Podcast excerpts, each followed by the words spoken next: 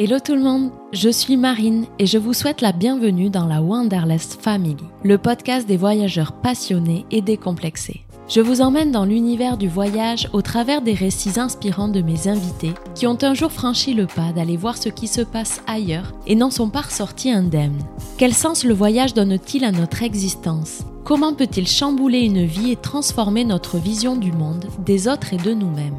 Le but de ce podcast, vous donner un moment d'évasion hors du quotidien, vous inspirer à voyager mieux et en conscience, mais aussi d'oser écouter vos rêves pour vivre votre propre aventure.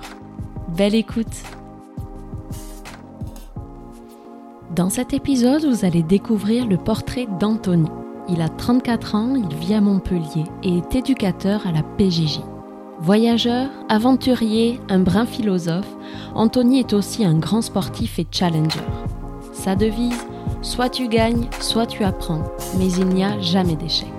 Tout commence par un voyage en Australie qui ne devait durer que 6 mois et qui s'est finalement transformé en 13 mois à travers l'Asie du Sud-Est, l'Inde, pour se finir sur le camp de base de l'Everest en Himalaya. Il s'est découvert un véritable goût pour l'aventure, les voyages authentiques et en particulier pour le monde fascinant de la haute montagne. La montagne représente pour lui un environnement pur, propice à l'introspection, à la méditation, qui lui permet de se retrouver face à lui-même tout en allant chercher le dépassement de soi. Anthony a une cinquantaine de pays à son actif et a gravi les sommets de l'Aconcagua, de l'Elbrus, du Mont Blanc, du Kilimanjaro et du Denali. Et en 2022, il a presque réussi son premier 8000, le Manaslu. Et tout ça à la seule force de ses jambes, puisqu'il réalise ses défis sans oxygène, sans guide et sans porteur. Dans cet épisode, immersion garantie dans la vie et dans la tête d'Anthony.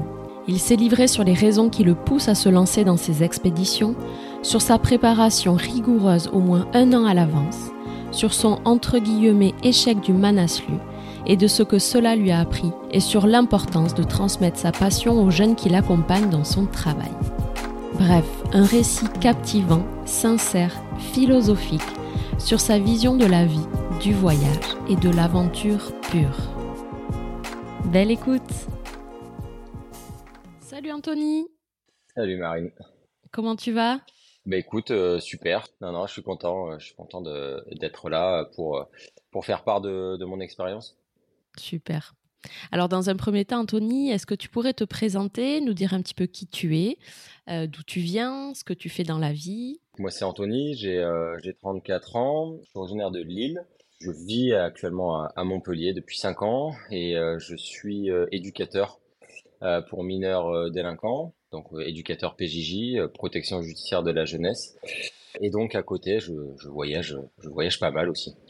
C'est moi qui t'ai contacté effectivement sur les réseaux, euh, puisque tu te lances pas mal de défis, tu te lances dans des expéditions euh, au niveau euh, voilà sportive, humaine, dans tout ce qui est montagne. Est-ce que tu peux nous en dire plus justement sur bah, comment tu as attrapé déjà ce syndrome un peu wanderlust du voyage, de l'aventure? Ça vient d'où ça? Bah, Ça fait un petit peu au hasard en 2013 où euh, bon, j'étais dans le sport de haut niveau, j'étais cycliste euh, de haut niveau, euh, j'ai fait mes études de droit et à la fin de ma, ma dernière année de droit, je me suis dit, bon, tu connais que le sport de haut niveau, que les études, et avant de me lancer dans la vie active, je me suis dit, bon, il faudrait peut-être que tu connaisses un petit peu le, le monde qui t'entoure. Et c'est la raison pour laquelle j'ai décidé de partir en Australie. Base, ça devait être six mois et ensuite passer l'examen du, du barreau, donc pour devenir avocat. Et en fait, au bout de quelques mois en Australie, euh, je me suis dit, bon, ben allez, on part vraiment à l'aventure. J'ai appelé les parents, euh, j'ai acheté mon bouquin en anglais, je me suis dit, bon, bah papa, maman, je rentrerai pas dans quelques mois, mais je rentrerai, je vais rentrer d'ici euh, plusieurs mois, donc c'est-à-dire dix mois, dix mois après.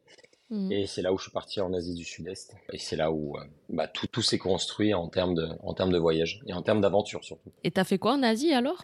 Coup, j'ai commencé par l'Australie, ensuite j'ai fait un mois en Thaïlande, j'ai fait un mois en Birmanie, un mois au Vietnam, j'ai fait trois semaines euh, au Cambodge où euh, j'ai matériellement mis en place une association euh, puisque je me suis aussi lancé dans l'humanitaire.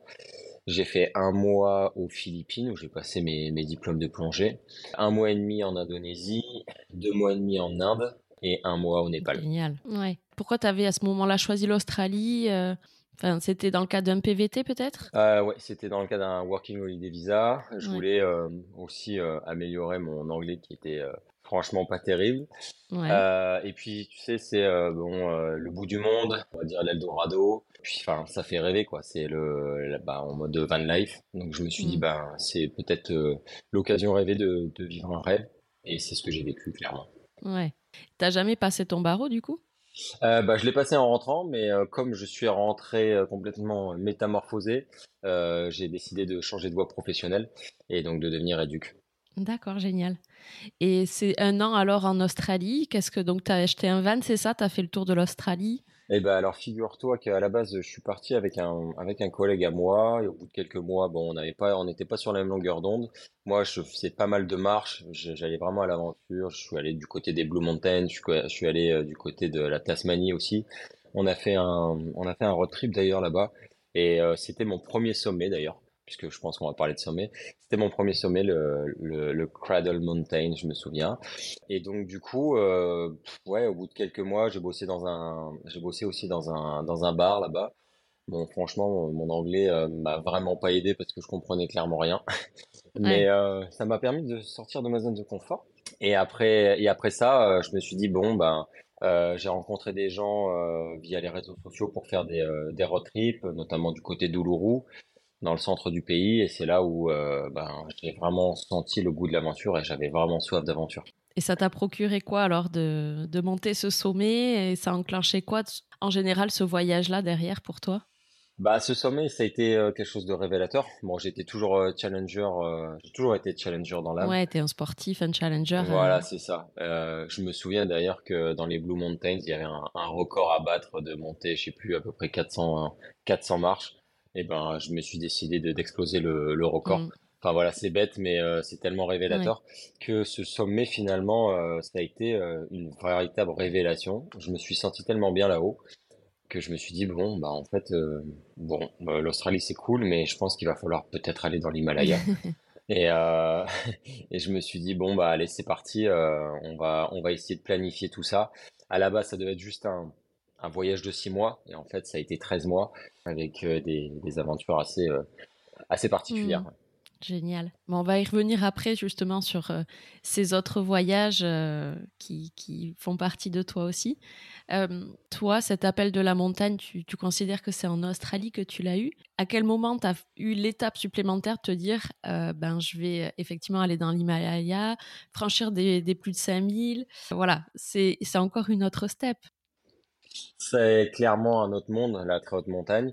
Euh, bah, déjà, ce, ce, premier step euh, en Australie a fait que je me suis dit, bon, bah, ça me plaît. En fait, avant tout, c'est de mmh, prendre du plaisir. Et après, bon, forcément, euh, bah, cogiter euh, bah, dans ma tête le fait de me dire, bon, bah, en fait, l'Himalaya, c'est pas très loin. c'est une belle aventure. C'est mythique, c'est mystique aussi. Et j'ai fait une rencontre d'ailleurs quand je suis parti en Birmanie d'un d'un Sud-Coréen et on a voyagé ensemble pendant deux semaines. Un mec qui avait fait quasiment le tour du monde. Et euh, je me souviens, il m'a dit, euh, je pense Tony, il faut que, il faut que tu termines ton, ton voyage par le camp de base de l'Everest. Et je dis, il m'a dit, tu dois aller chercher quelque chose là-bas. Et en fait, euh, ça c'était au mois de février. J'ai terminé mon voyage au mois de décembre. Et euh, tout le long, j'ai pensé à cette phrase et j'ai travaillé méthodiquement mon, mon voyage pour arriver euh, en un seul morceau au camp de mmh. De l'Everest. Et c'est vrai que l'émotion était très forte quand je suis arrivé là-haut. Ce camp base de l'Everest, c'était le, le combien, le combien Oui, il y a différents camps. Alors en fait, il faut savoir que bah, c'est le camp de base, c'est à 5000, euh, 5500 mètres à peu près. Donc c'est le premier camp. Euh, c'est là où on peut, où les randonneurs peuvent s'arrêter, puisqu'après il faut un permis spécial pour monter euh, bah, aux différents camps, camp 1, camp 2, camp 3, camp 4. Et euh, bon, l'idée c'était pas de, de monter euh, tout en haut de l'Everest parce que un, euh, j'avais pas l'expérience, deux, j'avais pas l'équipement, et puis trois, j'avais pas l'argent mmh. surtout. Donc je suis passé par le trek des trois cols qui est le trek d'une vie, qui est certainement le plus beau trek que j'ai fait dans ma vie, où on passe pendant 15 jours à des cols au-dessus de 4500 mètres. Donc c'était vraiment incroyable.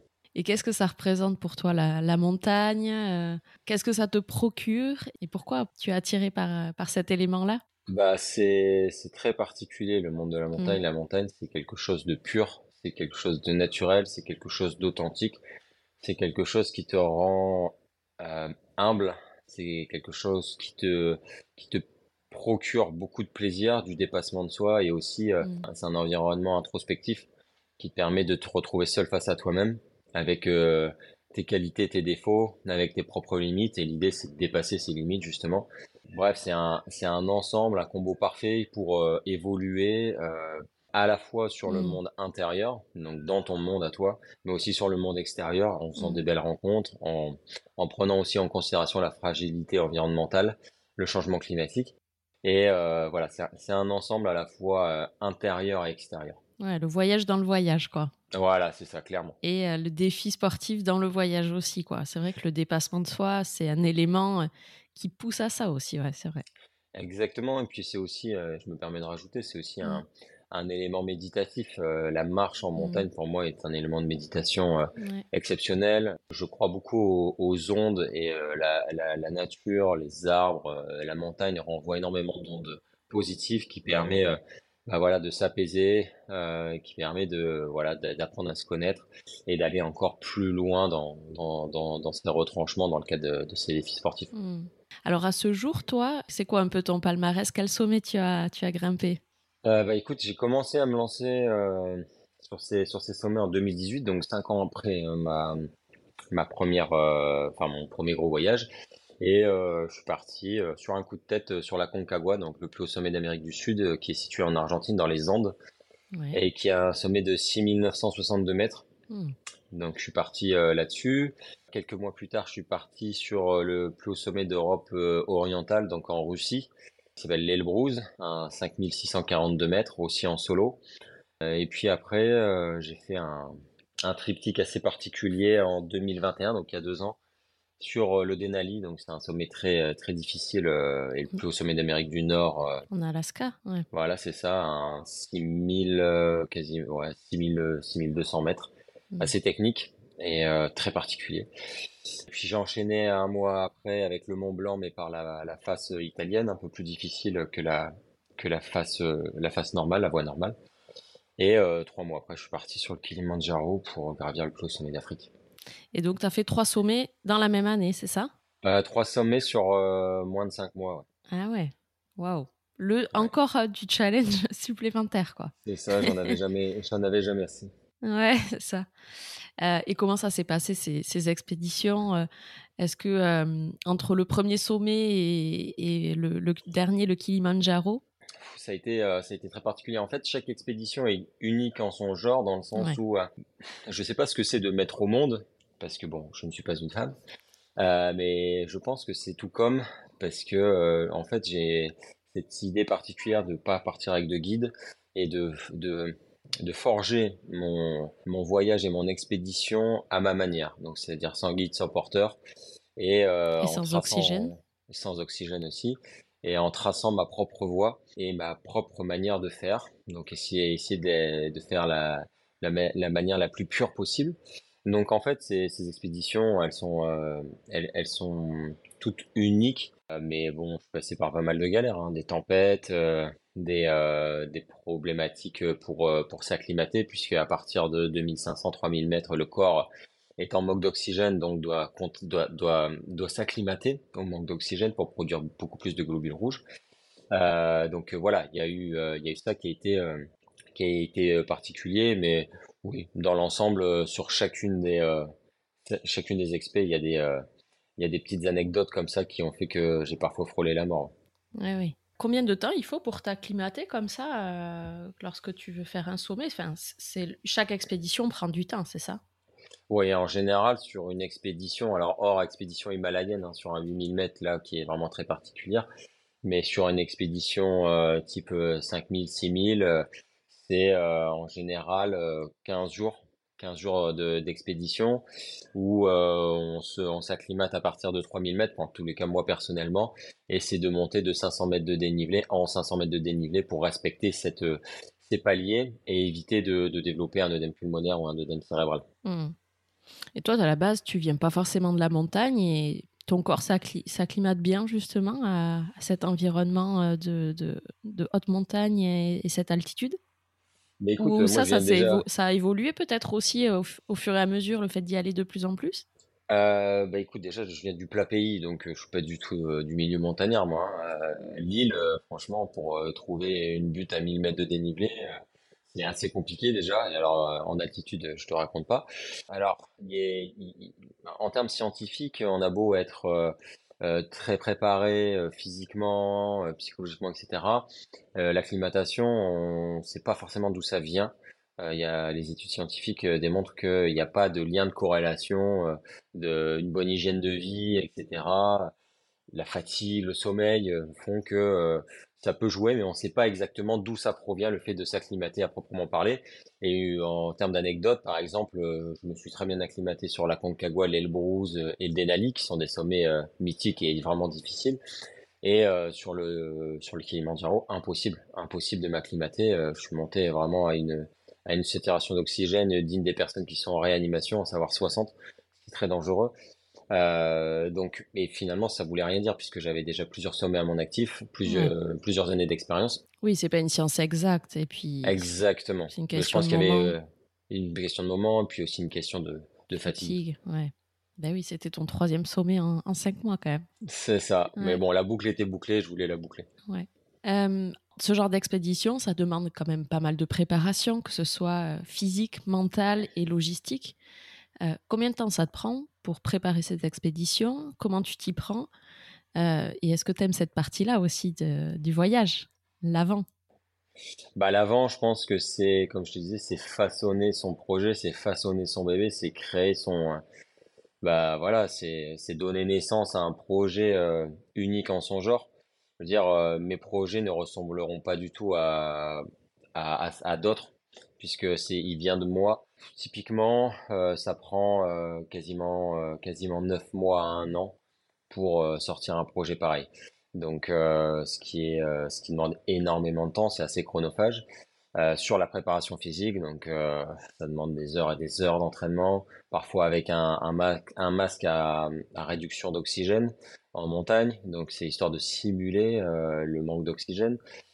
Le travail psychologique aussi, puisque en montagne, on a beau être le plus fort physiquement si on n'est pas fort mmh. psychologiquement. le mental est hyper important, bien sûr. Ouais, pour moi, c'est euh, 60, 60 à 70% de la capacité d'un véritable alpiniste. Mmh. Euh, et ensuite, c'est surtout, il y, a la, il y a la capacité logistique, la préparation logistique, la, la recherche de, de, de conseils, euh, la recherche euh, d'informations la plus pointue qui soit, parce que on part en montagne, la montagne est comme le disait Messner, elle est, euh, elle est belle, mais elle est surtout dangereuse. Et, euh, et, ça, c'est euh, quelque chose à prendre en considération parce qu'on peut parfois ne pas revenir du fait des, des, des, dangers que procure la montagne. Donc voilà, c'est tout ça à penser, avoir le bon matériel au bon moment, savoir exactement où est son matériel dans son sac à un instant T, connaître la voie exacte qu'on va passer, s'il y a des crevasses, s'il n'y a pas de crevasses.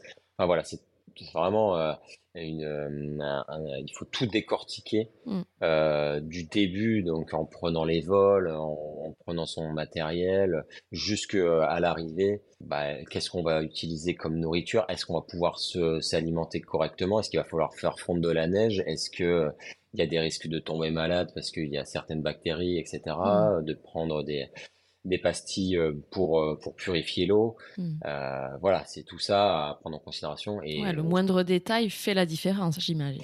Bah en fait, l'idée c'est de c'est de, de minimiser le risque au maximum pour revenir en vie tout simplement et pour aussi donner un aspect positif à l'expédition et pour pouvoir la, la réussir tout simplement. Et tu, tu contactes des, des gens sur place? Comment tu t'y prends? Pour avoir toutes ces infos ou d'autres alpinistes peut-être qui l'ont fait euh, Alors, euh, pas forcément. Je regarde surtout euh, les blogs sur Internet, mmh. voir les, les types qui sont, par, qui sont passés par là, mmh. de voir comment ils se sont préparés, etc. Donc, je me calque un petit peu là-dessus et puis j'y mets aussi mon, ma, ma petite touche personnelle. Puis je pense que dans ce genre d'expédition, je suis quelqu'un qui est assez maniaque et très ordonné et il faut l'être parce mmh. que euh, encore une fois la la montagne n'est ni bonne ni mauvaise, elle est dangereuse et pour ça euh, il faut en fait euh, c'est un peu un aspect mystique. Pas de place à hein. l'improvisation. Non, clairement non. Clairement non. Bah, les gens qui qui partent en mode improvisation en général ne reviennent pas ou reviennent mais blessés. Et bah voilà, l'idée c'est vraiment de, de, façonner ça de la manière la plus carrée, la plus cadrée possible pour éviter de se mettre en danger.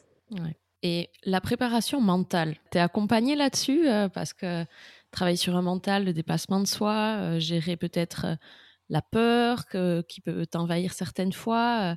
Ouais. comment tu t'y tu, prends pour cette partie-là? Euh, ben, non, je suis pas suivi à, à, proprement parler, même si j'ai eu des conseils de la part d'une d'une préparatrice mentale. Euh, j'ai été suivi aussi par une kinésiologue pour travailler aussi sur mon moi en tant que tel, mais pas sur la préparation en tant que tel. Après, euh, j'ai cette, euh, on va dire, cette qualité et cette expérience dans le sport de haut niveau qui m'a permis un petit peu de, de, de baliser euh, bah, ma personnalité, mon caractère, mes qualités, mes défauts, et qui me permettent déjà de me connaître vraiment pas mal. Et c'est grâce à ça que je peux me permettre de partir sur ce genre d'expédition pour, bah voilà, pour me connaître davantage. Mais en termes de préparation, je me prépare seul. J'estime que j'ai pas besoin d'un accompagnement mmh. en tant que tel là-dessus, puisque je sais me poser les bonnes questions au bon moment, parce que je sais prendre du recul au bon moment euh, pour éviter de me mettre en danger et puis de toujours positiver. Donc j'ai toujours mes astuces comme ça pour euh, me dire bah finalement euh, tu prends du plaisir, tu as choisi d'être là. Mmh. est-ce que tu es en danger? Est-ce que tu est-ce que est-ce que tu es bien? Et voilà, on avance. Mais en tous les cas, voilà, j'ai adopté ces automatismes depuis tout petit finalement, et ce qui me permet ben, de, de partir euh, avec un travail psychologie en amont qui est vraiment renforcé. Et je ressens, je ressens plus. J'ai plus de sensibilité au niveau des extrémités euh, de mes doigts. Euh, et ce matin, voilà, j'ai décidé, de terminer, on descend. la vie vaut la peine d'être vécue et pas à n'importe quel prix. Donc euh, voilà, je suis descendu du camp 3 au camp 2, j'ai récupéré des affaires. Du camp 2 au camp 1, là actuellement. Mon sac pèse une tonne. Et là il me reste juste l'étape euh, camp 1, camp de base, enfin une heure et demie je pense, une heure et demie, deux heures. Je vais y aller tranquille pour pas me blesser et euh, pour me reposer.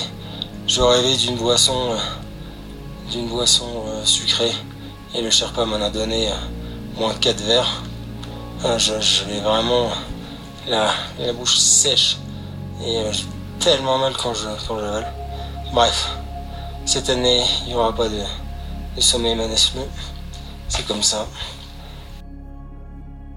Euh, il y a eu euh, une des expéditions où effectivement tu n'as pas réussi à aller au bout. Tu t'es retrouvé dans cette zone un peu de la mort, sans oxygène, dans une situation voilà tu as frôlé clairement la mort. Euh, alors, on ne doit pas et on ne peut pas parler d'échec, ça c'est clair. Mmh. Qu'est-ce que tu as appris sur, euh, sur le moment, sur l'après-coup aussi? Et j'imagine que c'est peut-être même l'expérience qui t'a le plus marqué et le plus appris, non? Bah, On va dire que toutes les expériences m'ont marqué, euh, puisque voilà, comme elles sont uniques en, genre, en leur genre pardon, et qu'elles mmh. procurent quelque chose de, de très personnel. Euh, mais là, oui, oui, euh, c'était bah, il y a quasiment un an, ouais, c'était quasiment un an. Je suis parti sur le, le mont Manaslu euh, au Népal à 8200 mètres, donc c'était mon premier 8000 que j'ai voulu tenter. Euh, donc il fallait impérativement avoir un permis et de se, se mettre, de s'intégrer dans une équipe. Mais mmh. je voulais pas de guide et pas de pas de porteur. et tenter sans oxygène. Donc c'était vraiment un, un, gros défi. Je m'étais beaucoup préparé en amont euh, avec mon staff médical. On avait énormément travaillé avec mes kinés, avec euh, avec mon ostéo plus pour que j'arrive. Euh, c'est ça. Et le mois blessé aussi, puisqu'il y a aussi quelques pépins physiques pendant cette préparation.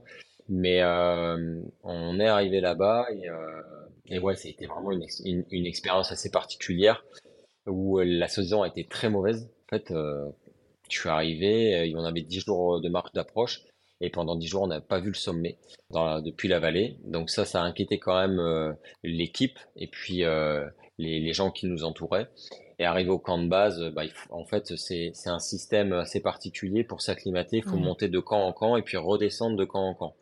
Et comme j'étais entre guillemets seul, donc j'avais pas pris les, euh, les, les, compétences, voilà, les guides et puis euh, les services d'un Sherpa pour porter euh, mon matériel. J'avais quasiment 20-25 kilos sur le dos.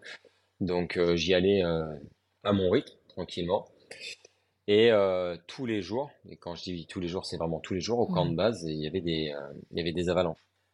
donc ça m'inquiétait, ça inquiétait aussi les, les guides des autres, des autres collègues.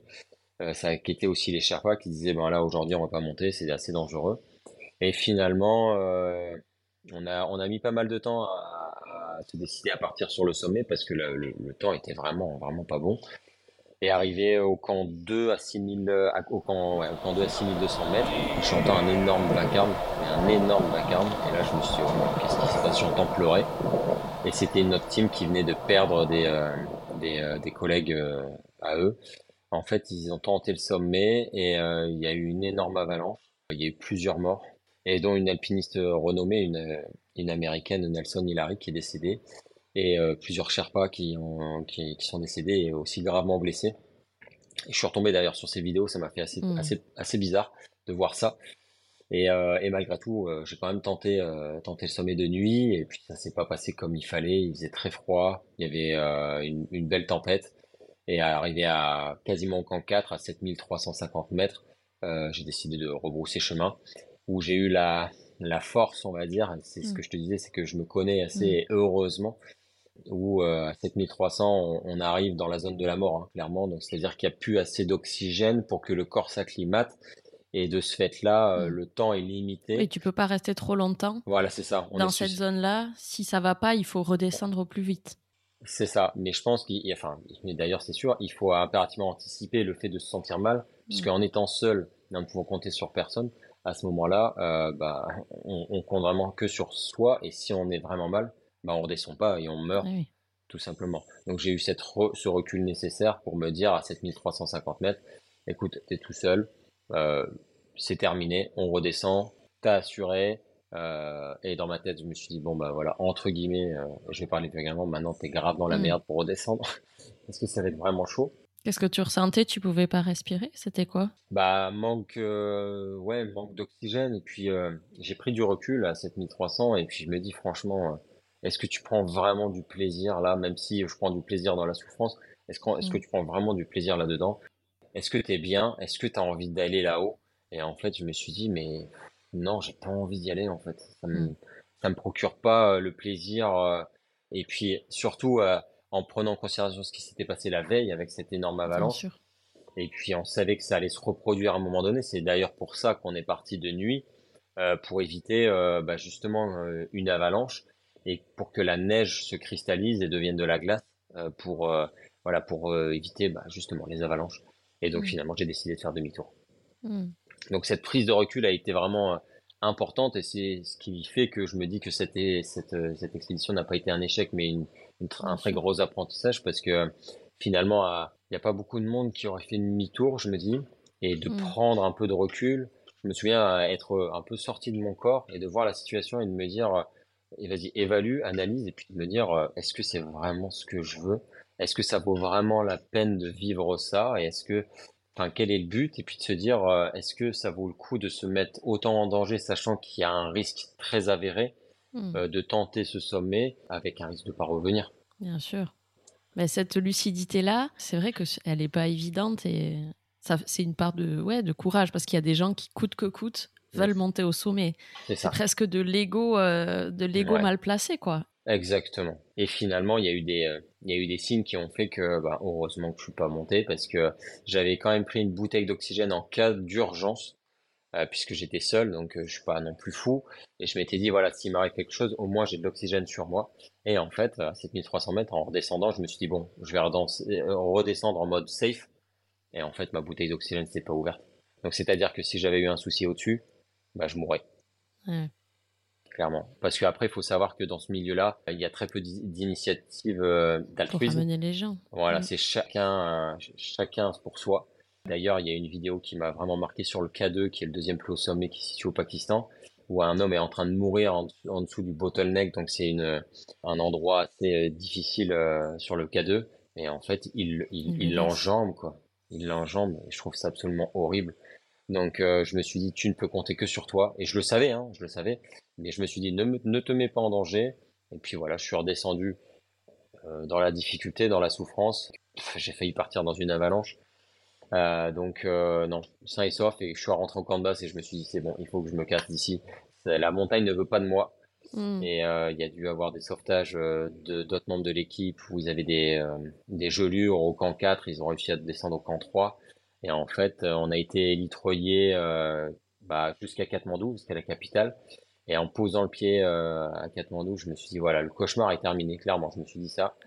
Euh, j'ai mon j'ai mon collègue belge qui est parti aux urgences euh, à l'hôpital de Katmandou pour pour soigner des des gelures et deux jours après puisqu'on était toujours en lien avec le camp de base il y a eu une énorme avalanche une énorme avalanche qui est on l'a on l'a vu sur les sur les réseaux sociaux qui a tout détruit le le, camp, de base ouais. et donc là toutes les expéditions toutes les compagnies ont fermé tout le monde est parti. ouais, non, c'est, c'est vrai que c'est, euh, ça fait flipper quand même. Ouais, c'est un monde particulier. Mais je, tu vois, euh, enfin, je, je regrette pas du tout. Mm. Mais euh, ce qui m'a le plus déçu là-dedans, ce n'est pas mon expédition à moi, c'est l'expédition des autres et puis le, le côté un petit peu Disneyland. Ouais, Disneyland. Touriste, ah, mais c'est, c'était touristique, ouais. En fait, il y avait quasiment 500, 500 entre guillemets alpinistes, puisque certains ne savaient même pas de mettre des crampons au camp de base, qui est super dangereux. La, la folie à tout prix, comme tu disais, d'aller impérativement au sommet. Moi, j'ai vu des gens monter avec 14 bouteilles d'oxygène. Donc, c'est-à-dire avec 4 ou 5 Sherpas. Mais en fait, je vois pas l'intérêt de ça. Euh, en tous les cas, c'est pas ma manière de grimpe. Il y a eu aussi une, une Norvégienne euh, qui tentait euh, de battre le, record de Nimsdai, un Népalais, de monter les 14 pieds au sommet le plus rapidement possible mais elle est montée avec 6 ou 7 bouteilles d'oxygène, avec autant de Sherpas qui ouvraient la voie. Je vois pas l'intérêt en fait. Je vois pas mm. l'intérêt. Et puis c'est un désastre aussi écologique, environnemental. Euh, jusqu'où la, la, bêtise humaine va aller, j'en sais rien, mais en tous les cas la bêtise humaine, je l'ai vue. Et euh, normalement, je devais tenter l'Everest cette année. Et quand j'ai vu ça, je me suis dit, euh, je mets, je tire un trait sur mon sur mon expédition euh, sur l'Everest parce que le Manaslu c'est le petit Everest et de voir ce que c'est en miniature, j'aurais clairement pas supporté d'aller sur les, files d'attente. Ou les files d'attente. Et puis le danger, finalement, le danger, c'est plus la, la montagne, c'est les gens, tout simplement. Ouais. c'est clair. Ça, ça fait partie des plus grosses galères que tu as eues sur, sur, ces expés-là Oui, bah, à chaque fois, il y a une galère, on va dire. Celle-là, c'est la plus marquante, mais il y a aussi sur le Denali, en descendant euh, avec mon pote américain, où on est tombé clairement dans une tempête. Quelle journée Journée de, de fou.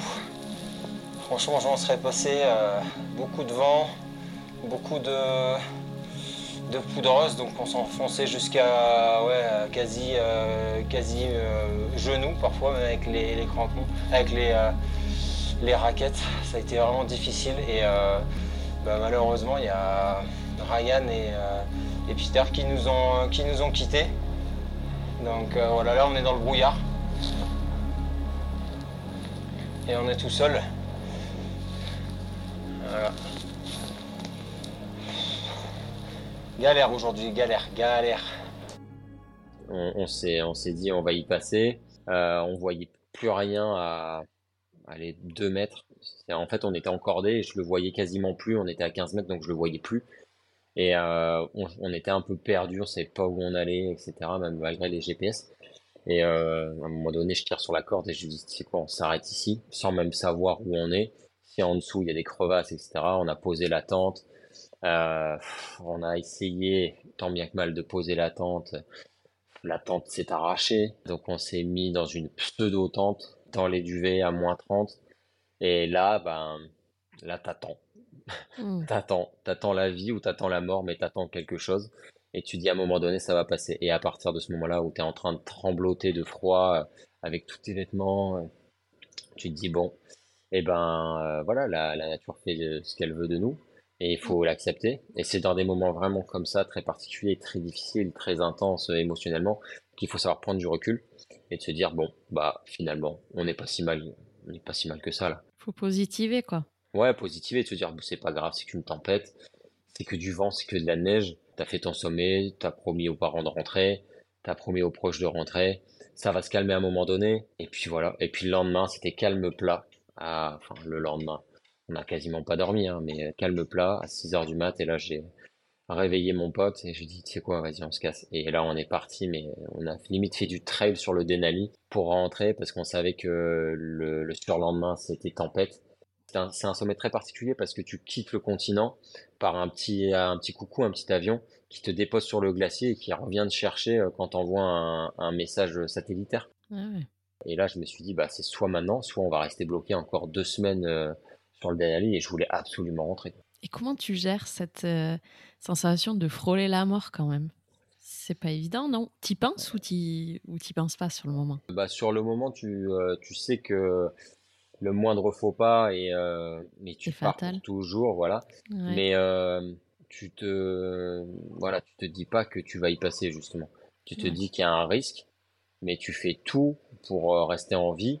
Et euh, voilà, je pense que l'aspect psychologique est très important en, en essayant de positiver, en se disant bon voilà, c'est que passager, c'est que ça va passer, c'est que euh, finalement tu as voulu être là et que bah tu savais que de toute façon tu as travaillé énormément psychologiquement, physiquement, logistiquement et que finalement il peut rien t'arriver parce que tu t'es pas mis en danger en soi. C'est juste que la nature te montre que tu n'es rien face à elle et Mm. que toi tu dois l'accepter et que ça te rend vraiment humble et euh, tu te dis bah voilà, t'attends quand la nature aura fini de jouer avec toi et ben tu pourras avancer de nouveau. Alors toi, tu, tu disais au débarrage que donc tu es éducateur pour mineurs délinquants, c'est ça? C'est ça exactement. Est-ce qu'ils savent ce que tu fais? Euh, Est-ce que euh, tu te sers aussi de, de tes expéditions pour, pour transmettre à ces jeunes bah, certaines valeurs, une certaine philosophie de vie? Ouais. Comment tu te sers de, de ça dans ton job? Ouais, dans, dans toutes mes expéditions, j'ai toujours eu une pensée pour les gamins du foyer parce que bon, bah, c'est des gamins qui ont qui ont, qui ont pas la chance que que j'ai eu d'avoir des parents, d'avoir des parents aussi euh, qui euh, qui tiennent la route, euh, d'avoir un vécu très difficile. Voilà, c'est des gamins qui qui sont un peu abîmés déjà par la vie, qui ont une expérience de vie assez particulière. Et donc le fait de leur montrer l'aspect de la résilience, euh, du dépassement de soi, de le fait de ne jamais rien lâcher euh, par le biais de ces expéditions, euh, de leur montrer que malgré les, difficultés sur le chemin, bah si tu veux arriver à ton sommet, absolument, tu peux y arriver coûte que coûte, mais ça te demandera beaucoup d'efforts, beaucoup de préparation, de la gestion des émotions. Et voilà, de, le fait de jamais rien lâcher sur, les pentes de tes, de tes objectifs. J'ai fait plusieurs, euh, comment dire, euh, dédicaces en arrivant au sommet euh, aux gamins, et puis j'ai fait des vidéos en leur montrant comment ça se passait, et de leur Mm. dire que finalement, bah, si vous, vous êtes, enfin, si moi je suis capable, pourquoi vous n'êtes pas capable de monter vos sommets? Et j'ai réussi à les chauffer, euh, c'était quand l'année dernière, où je leur ai dit, bon, est-ce que ça vous tente de partir en rando, mais de se faire un petit, un petit sommet quand même. De manière très représentative et schématique, c'est, ouais, de toute façon, la rando, euh, c'est nul, c'est un sport de vieux, ça sert à rien de marcher, etc. Et je leur dis, bon, bah, ok, je vais vous montrer juste une vidéo. J'avais fait une vidéo de 20 minutes sur la Concagua, je vais vous montrer ce que je fais vraiment. Ah ouais, et puis là, direct, ils se sont dit, ouais, non, mais carrément, on y va et tout, ça va être génial, euh, c'est trop bien et tout. Et donc, euh, je les ai, euh, en, en lien avec ma, ma direction, je les ai bien préparés euh, euh, logistiquement. Donc, c'est des gamins qui n'ont quasiment jamais marché. Hein.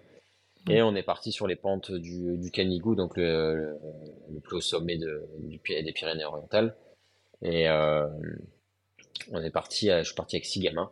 Et finalement, après 8 heures d'efforts et euh, je ne sais combien de pauses clopes, euh, on a arrivé, euh, on est arrivé là-haut avec énormément d'émotions parce que c'était leur premier sommet de leur vie. Ouais. Et finalement, de leur dire, bah voilà, les gars, ce que vous avez vécu là, c'est ce que vous allez vivre dans votre vie. C'est que, Ouais, bah, à un moment ça. donné, il faut se donner les moyens pour parvenir à, à ces objectifs. On voulait arriver en haut. À la fin, ils en pouvaient plus. Et ben, j'aurais dit, vous voyez, on est passé au-dessus de vos limites. Et donc, si vous voulez euh, chercher un boulot, si vous voulez arrêter de fumer, si vous voulez euh, vous mettre euh, dans, dans une situation que vous souhaitez absolument, bah, donnez-vous les moyens. Et en fait, finalement, vous êtes prouvé à vous-même aujourd'hui que tout est possible. Mm. Et voilà, c'était incroyable de, de, de me dire que j'ai réussi à, à à transmettre à ces gamins ce que je ce que je vis dans mes expéditions et aussi dans mes challenges sportifs de tous les jours, on va dire ça comme ça. Mm. Non, c'est clair que c'est une belle expérience pour eux de leur montrer aussi peut-être qu'ils ont qu'il y a peut-être un avenir. Il y a des étapes, il y a du dépassement de soi, des sacrifices, mais euh, mais tout est possible et ça c'est un beau message, c'est vrai pour pour transmettre à ces jeunes-là. Bah c'est ça, c'est de se dire que finalement, euh, ok, euh, voilà, tu évalues ta situation, ok, tu as eu des des, des choses, tu as vécu des choses pas faciles dans ta vie, mais à un moment donné, il faut regarder vers l'avenir. Et l'avenir, bah, l'avenir, c'est rempli de lumière. Si tu veux voir avec de la lumière, et à partir de ce moment-là, te dire, bah, si tu veux arriver à ce que tu veux vraiment, bah, donne-toi les moyens. Et se donner les moyens, bah, c'est de se lever tôt, euh, c'est d'aller chercher du boulot, c'est euh, de partir euh, sur, bah, sur des entraînements si tu te fixes un objectif sportif et que mmh. finalement, tôt ou tard, soit, soit tu gagnes, soit tu apprends. Mais il n'y a jamais d'échec finalement.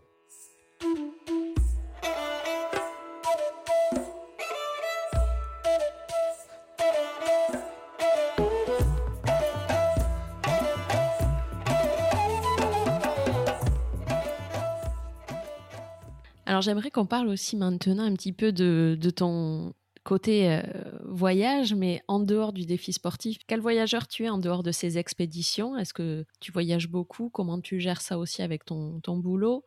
Et comment tu, choisis tes destinations un petit peu? Est-ce que tu peux nous dire cet à côté-là, euh, cette autre partie de toi? Euh, Bah écoute, ouais, avant d'être challenger, je suis voyageur. J'ai à peu près une cinquantaine de pays à mon actif. Et la chance que j'ai dans le cadre de mon travail, c'est que j'ai quand même pas mal de jours de congé, ce qui me permet de partir euh, trois, quatre fois par an. En général, euh, par période de trois semaines, pour histoire de voilà de s'intégrer, de, de, de vivre à la locale. Ouais. Et donc, euh, moi, je suis un, backpacker en fait. C'est-à-dire que je pars avec mon sac à dos, mais je pars même avec un bagage cabine, donc un sac, un sac de 30 litres. Quand il fait pas trop froid, forcément, mais euh, voilà, je prends le pas grand chose, j'ai pas besoin de grand chose finalement, et ça me ça démontre que même en mode minimaliste, on peut profiter pleinement. Et voilà, en général, ce que je fais, c'est que je regarde le prix des billets et je regarde un petit peu euh, les, les, parties du monde qui m'intéressent. Puis voilà, je, je me dis euh, voilà, si, ça m'intéresse, si c'est pas trop cher, et eh ben allez, on file. En général, je, je pars seul ou je pars avec avec un ami ou un membre de ma famille pour pour leur faire découvrir aussi. je fais le guide touristique mais le guide touristique local, euh, puisque le tourisme de masse, c'est clairement pas pour moi. Euh, donc l'idée, en fait, quand j'arrive sur place, c'est que déjà en amont, j'apprenne quelques mots de vocabulaire, euh, histoire de, de, de, faire un pas vers la culture dans laquelle on va s'intégrer. Pour moi, c'est très important ça. Et après, l'idée, c'est de vivre à la locale. Vivre à la locale, c'est bah, prendre les transports locaux. C'est euh, de manger local. Donc dans les petits boui-boui, euh, j'évite un maximum les, les restaurants à l'international j'y trouve aucun intérêt personnellement, euh, hormis de temps en temps où j'en peux plus de la, nourriture locale. Et ça peut faire du bien de temps en temps, mais en tous les cas, j'essaye de, manger avec les locaux, voire même dormir chez l'habitant. Euh, et si c'est pas possible, bah, dormir dans des auberges de jeunesse euh, ou dans des dans des guest house. et voilà. Et après, l'idée, ben voilà, c'est de, découvrir les, incontournables du du pays. Tu te lances des défis sportifs aussi un peu dans chaque pays en mode entraînement euh, Est-ce qu'il y a une montagne ou un volcan à gravir? Ah bah s'il y a une, si un volcan et s'il y a un truc à faire, euh, évidemment. Là euh, prochainement je pars au Guatemala. Il y a, il y a un, volcan en éruption à, à, monter, mais forcément que je vais y aller. Là c'est pour moi c'est incontournable. Hmm. Maintenant je vais pas absolument aller chercher de défis sportifs parce que j'ai une très grosse saison de trail là notamment hmm. et j'ai besoin aussi de me reposer et puis de me ressourcer et puis de flâner dans les dans les belles rues euh, du pays, euh, des villes. Donc voilà, ça va être un, ça va être un ensemble.